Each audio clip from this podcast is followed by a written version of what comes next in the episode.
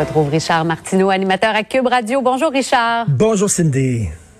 Réaction à la démission du ministre des Finances, Bill Morneau. Eh oui, je sais pas, Cindy, qui s'occupe des finances dans ton couple, dans ton ménage. Moi, le ministre des Finances chez nous, c'est ma blonde. C'est elle qui tient les cordons de la bourse.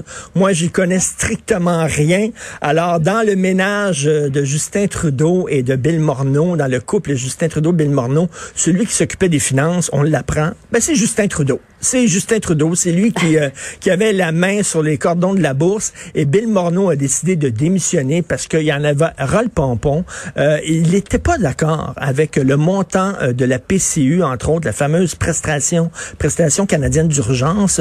Il disait que c'était trop élevé et que ça encouragerait les gens à rester chez eux parce qu'ils recevaient davantage d'argent qu'en allant travailler. Et il avait parfaitement raison. Je veux dire, la suite des choses a démontré que M. Morneau avait raison.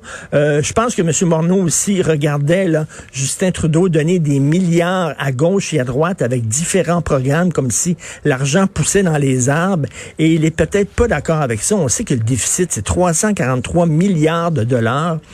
Paraît-il, selon le National Post, paraît-il que l'équipe de Bill Morneau euh, accusait Justin Trudeau de penser davantage à sa réélection qu'à la santé euh, de l'économie du pays. C'est-à-dire qu'en donnant des cadeaux comme ça, c'est bien sûr que les gens vont être contents puis qu'ils vont te réélire. Mais à un moment donné, le ministre des Finances, c'est pas ça qu'il doit faire, c'est penser à l'économie du pays. Donc, Bill Morneau était en désaccord On pleure pas non plus là, sur Bill Morneau parce qu'il y avait un problème. Là.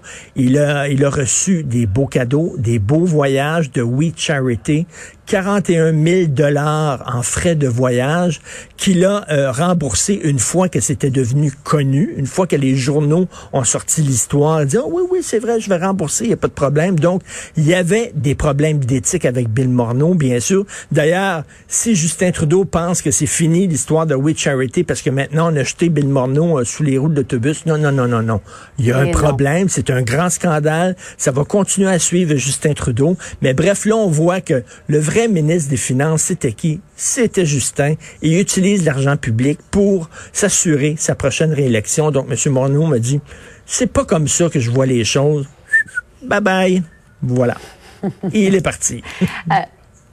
Euh, revenons sur les anti-masques. Il y a la belle Sharon Stone qui fait une sortie en règle contre ces gens-là. Sacrée sortie. Alors, sa sœur à Sharon Stone, elle a le lupus. C'est une maladie qui euh, rend ton système immunitaire extrêmement fragile. Elle dit, ma sœur ne sortait pas de chez elle. Elle est seulement euh, sortait pour aller à la pharmacie.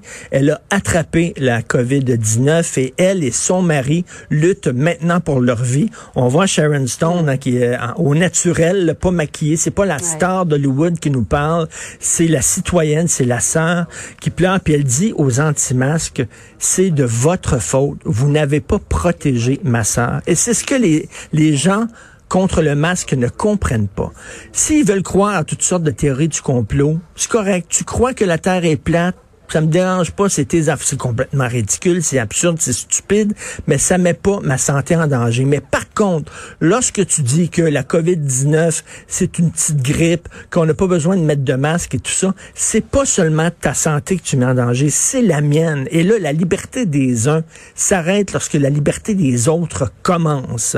Et lorsque j'entends Lucie Laurier qui dit, on m'empêche de, de prendre ma grand-mère dans, dans mes bras, ben, j'ai vu ma mère cette semaine que 86 ans. J'aurais aimé la prendre dans mes bras, Cindy. Beaucoup. Je l'ai pas fait parce que je l'aime beaucoup, ma mère, justement, puis je veux la protéger. Et là, Lucie Laurier, peut-être qu'elle pense rien qu'à elle, parce que elle, elle a envie de prendre sa grand-mère dans ses bras. Mais moi, j'ai envie de prendre ma mère, puis je l'aime tellement que j'ai dit je te prendrai pas puis je te donnerai même pas un bisou sur la joue. Et c'est ça qu'il faut faire.